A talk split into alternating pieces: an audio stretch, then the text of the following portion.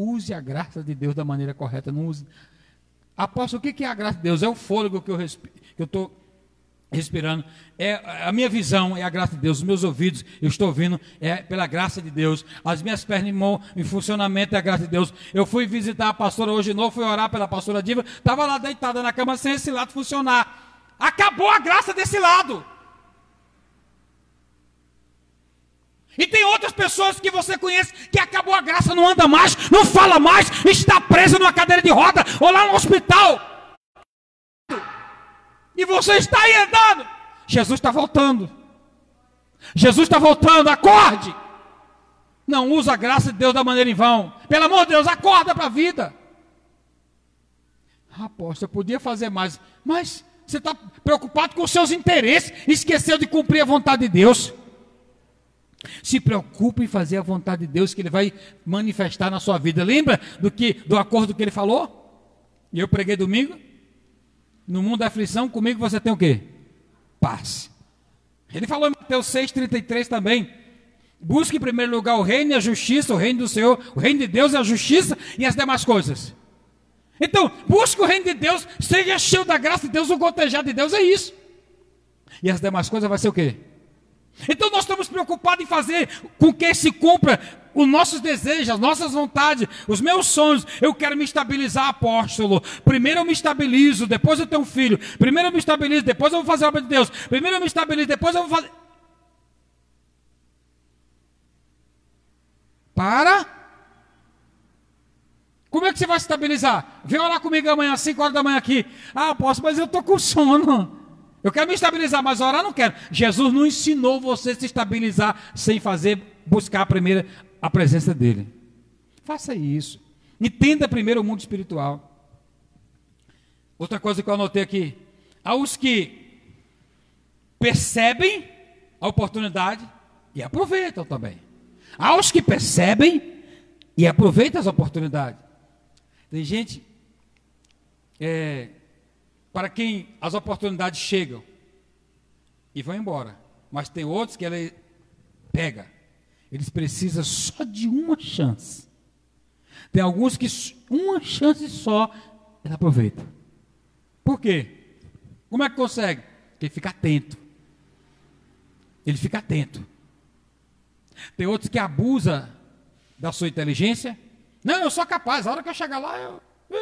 Mas a autossuficiência nossa é capaz de falar assim: não, estou preparado. Pedro chegou para Jesus e disse assim: eu estou preparado. Eu estou preparado para ir à prisão e à morte com o Senhor. Jesus falou assim: para, para tudo.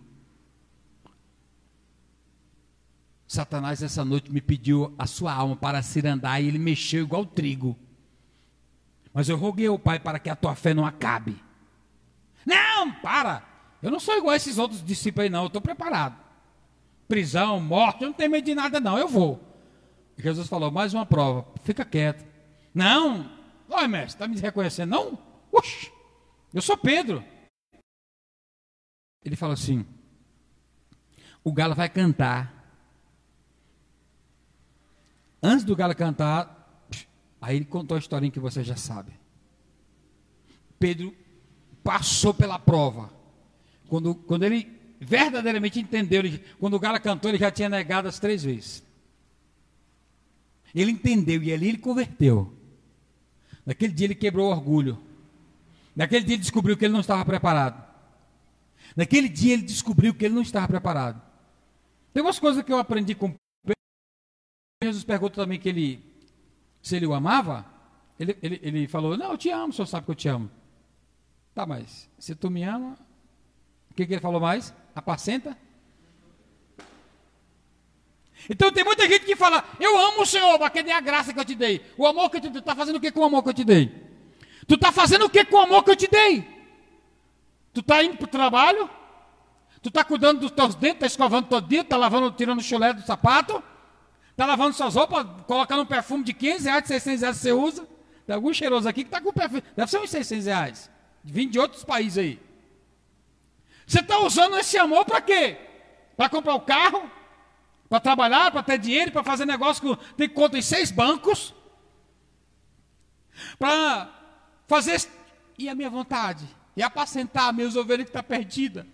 E fazer o que eu mandei você fazer. Cadê a oportunidade? O amor que eu te devo para isso. Tu, aí a segunda, tu me ama, amo, então apacenta. Tu me ama, amo, Senhor, tu sabe que eu te amo. Pedro, sabe por quê? Porque se tu me ama, então tu tem que apacentar meu povo. Se tu me ama, tu tem que fazer o que eu te falei para você fazer. Se tu me ama, tu tem que cumprir a minha vontade. Se tu me ama, eu sou o Senhor da sua vida. É assim. Essa é a resposta daquele amor. Porque tem pessoas que pensam que é outro jeito, mas esse é o original. Como é que você diz que ama o Senhor e não faz o que ele está falando?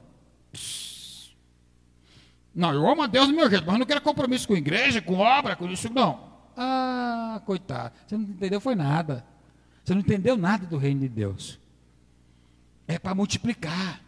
O reino de Deus é o reino de multiplicação. Mas quem vai multiplicar somos nós. Somos nós os responsáveis pela multiplicação. Então aproveita a oportunidade. O Lucas, como evangelista, ele resiste à história de um homem. Ele percebeu foi o, o, o, processo desse amor. Se você analisar, o seu nome não é citado sobre apenas, vocês ouviram falando domingo, apenas o cego. A Bíblia não, não cita nenhum nome, só chama ele de cego. Na, no Lucas aqui, diz que ele era o cego. Bartimeu, filho de Timeu. Mas ele clamou, ele entendeu a oportunidade. Ei, como muita gente, nós temos ainda no nosso país, eu acredito, muita gente desconhecida que está levando a sério o evangelho. Tem muita gente aí que está orando, está intercedendo, está animado. Está vendo, não está nem vindo para a igreja, mas está firme, está orando, está lendo a Bíblia, está alegre. Tem outros que têm liberdade de vir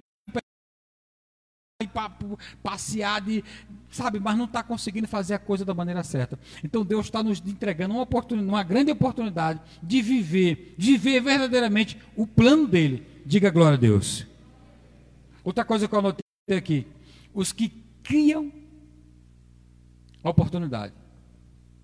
Tem uns que não veem a oportunidade, tem outros que veem e utiliza, mas tem outros que, olha para cá, não está vendo, não está ouvindo, mas acredita em Deus e Ele mesmo cria a oportunidade. Cria a oportunidade. Esses são os mais más, são os eminentes. Eles chegaram no nível da eminência. Eles criam situações, porque Jesus fala que se nós acreditássemos nele, nós íamos fazer as obras que ele fez e o que? Muito maiores. Então isso é criar situação. Você cria oportunidade. Por exemplo, você tem na sua, na sua casa três limões. Mas aí você não consegue enxergar. Tem água e açúcar, mas você não consegue enxergar uma limonada. Só consegue enxergar limão. Vamos tomar um suco! Ah, aqui não tem nada para fazer suco! tem um, dois, três, o limãozão desse tamanho assim. Tem água e um potão de açúcar.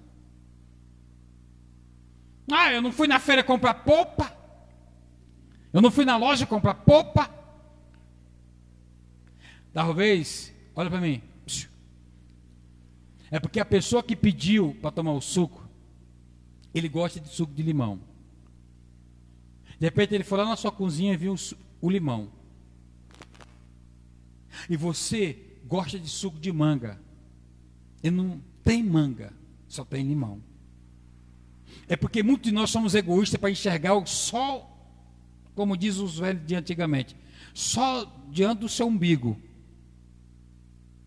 Então nós temos que ter muito cuidado, estamos dentro da igreja, o gotejar de Deus nos ensina isso. Às vezes nós estamos dentro da igreja, dizemos Falamos que somos cristãos, que aceitamos Jesus, que queremos ser filhos de Deus, que a graça está sobre nós, mas nós fazemos só as coisas que é conveniente a nós. Nós não criamos situação como oportunidade. Nós não criamos as oportunidades. Tem pessoas que conseguem criar a oportunidade. Se fôssemos aqui colocar assim, estatisticamente, Você que está aqui consegue criar oportunidade? Você consegue criar oportunidade?